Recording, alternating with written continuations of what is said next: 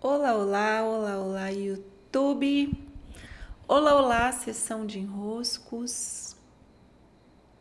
Muito boas-vindas a quem me ouve, a quem. Ui, quase caiu tudo aqui. A quem me assiste. Hoje mudei um pouquinho aqui o, o ângulo onde gravo meus vídeos. Já tá muito à noite. E, bem, acredito que vai funcionar tudo bem. Qualquer contratempo, compreendam, ok? Eu eu dou a vocês boas-vindas. Inicio hoje uma espécie de especial onde passarei por alguns temas que, graças a eu estar com inscrições abertas para minha nova mentoria, mentoria para terapeutas, negócios, postura, realização do terapeuta.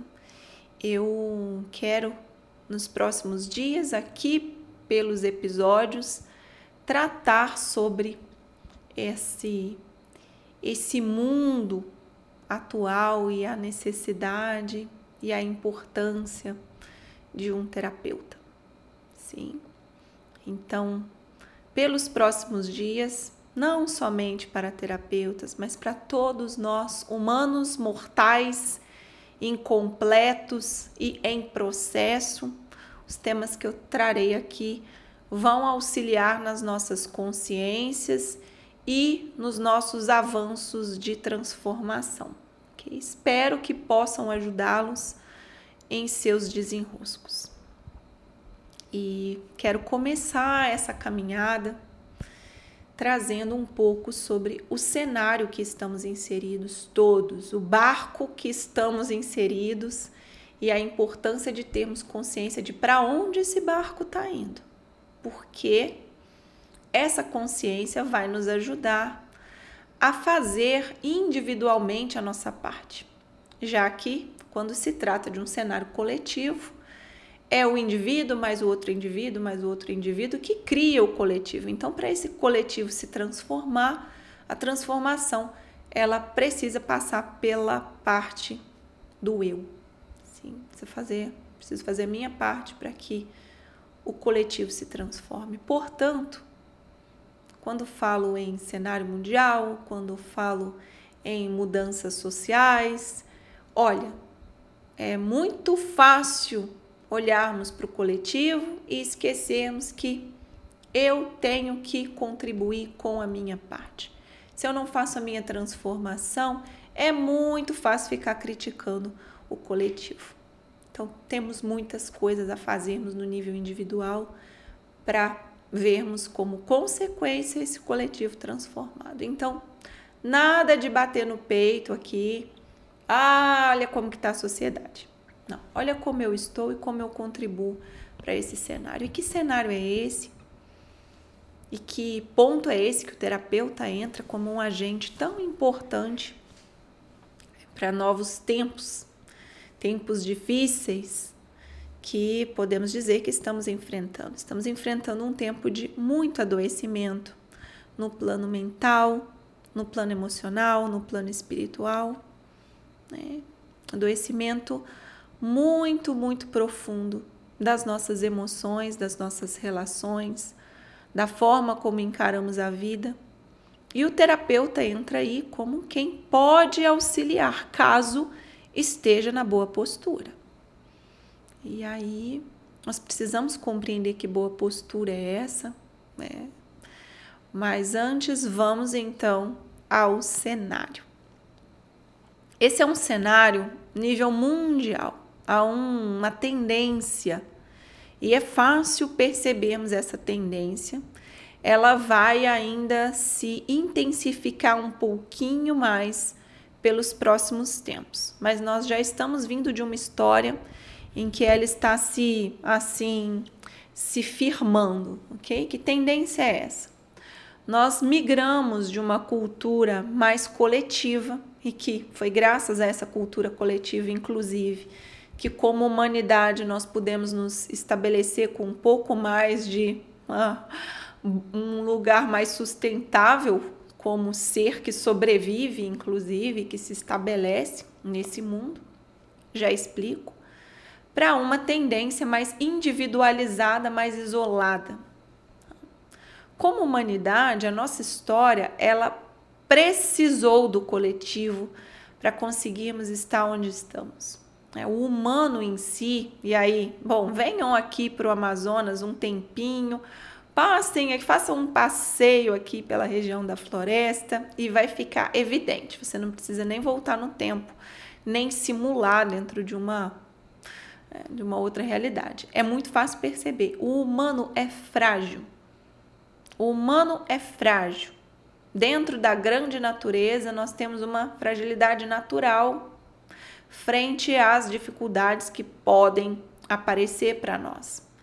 Então imagine aí você na floresta, frente a frente, com um, um, um leão, uma onça, né, para ficar mais aqui contextualizado, amazônico.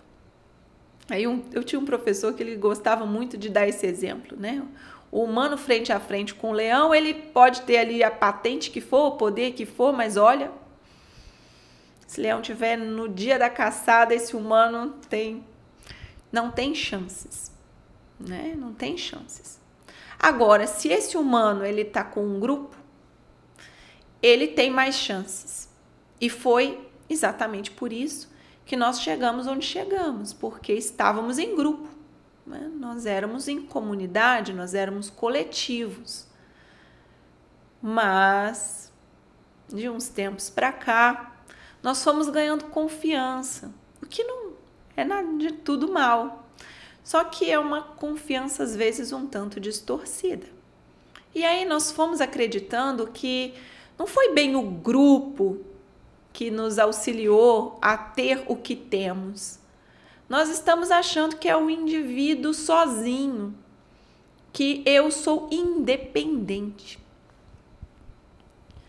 Então, um processo muito grande de isolamento está sendo reforçado, um processo muito grande de individualização está sendo reforçado.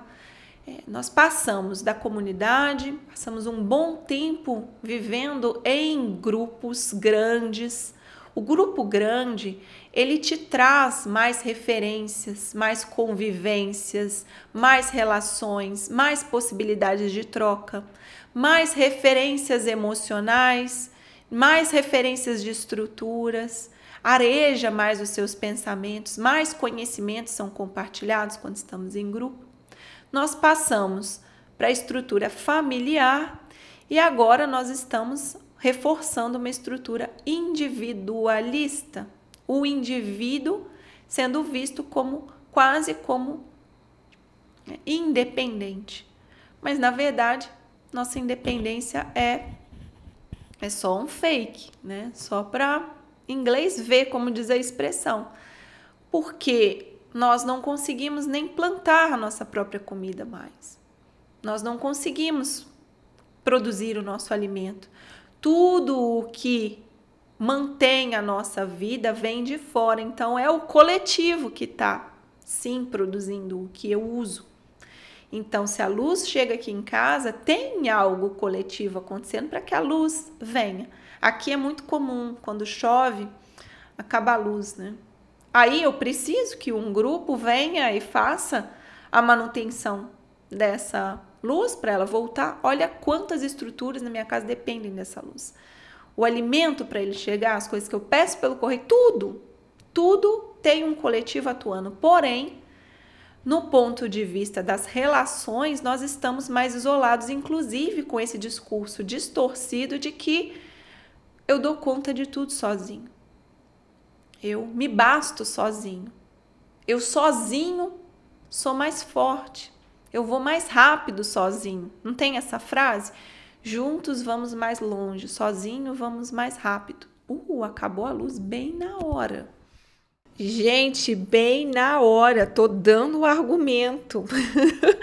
bem na hora, impressionada com essa luz que acabou. Vejamos, eu dependo que um grupo venha aqui e conserte a luz. Tudo ao meu redor está interdependente. Quando eu não percebo que está interdependente, eu me adoeço.